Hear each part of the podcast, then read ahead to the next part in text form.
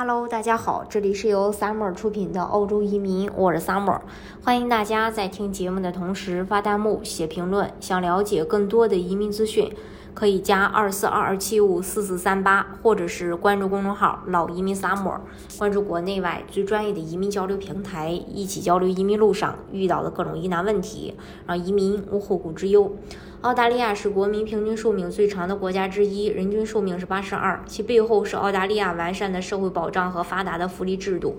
早在一九零九年，澳大利亚就创立了养老制度，是一个典型的福利国家。经过一百多年的发展，澳大利亚已拥有比较完善的养老体系和老龄产业，堪称从摇篮到坟墓的高福利国家。澳洲的养老金，呃，目前分为三部分。第一是政府提供的最低养老保障，可以称之为政府养老金；第二是强制雇主为职工交纳的职业年金；第三是雇主和或者是员工自愿个人退休账户缴纳的部分，类似保险。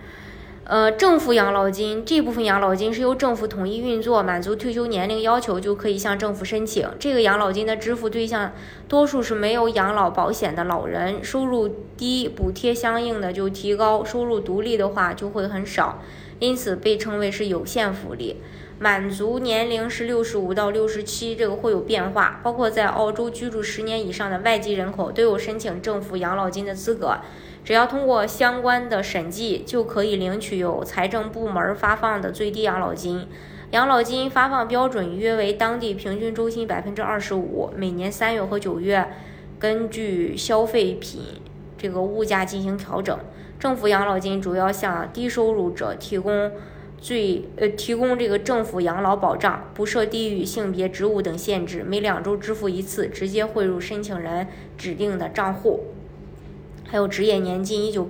八三年的时候，澳大利亚开始建立由雇主和雇员分别缴纳的养老保障体系。九二年的时候，通过了退休金保障法，强制企业为雇员缴纳，也就是 SG 制度。一旦发现雇主不为员工缴纳，雇主将面临高额罚款。雇主如果按时按量为员工缴纳养老金，会享受到一定的税收减免。强制养老金一方面减轻了政府养老金的支付压力，另一方面也使更多的退休人能够领到更厚的、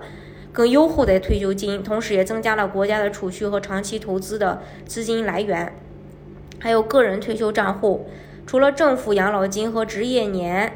呃，这个职业年金制度，政府呢还为老百姓建立了个人退休账户。鼓励个人为退休储蓄，它分为两个部分，一个是雇主为雇员缴费超出职业年金缴费率百分之九，呃百分之九点五的部分；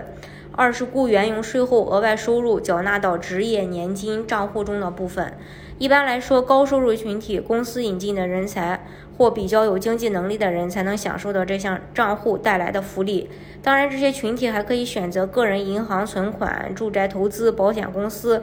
购买养老产品，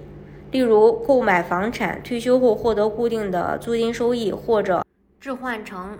养老型社区的住宅等等。简单来说吧，在澳洲养老福利主要是由养老金和退休金。人们在工作的时候，雇主在给员工发工资之外，会额外支付工资总额百分之九点五，作为员工的职业年金。在人们退休后，便可以从养老金账户中支取退休金。如果这笔这笔资金金额不足以保证基本生活，则可以向政府申请领取一定额的政府养老金。如果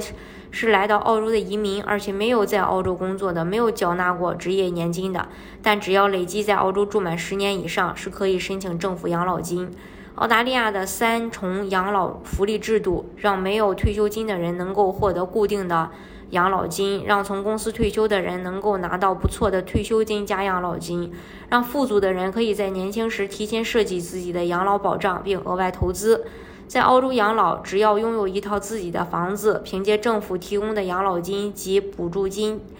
补助救济金，就能过上衣食无忧的生活。三种养老模式就是养老院、退休村和居家照顾。居住在澳洲老澳洲的老人呢，根据自己的身体状况和收入，可以选择这种模式。嗯，就是说你老了以后不用担心自己的这个养老问题。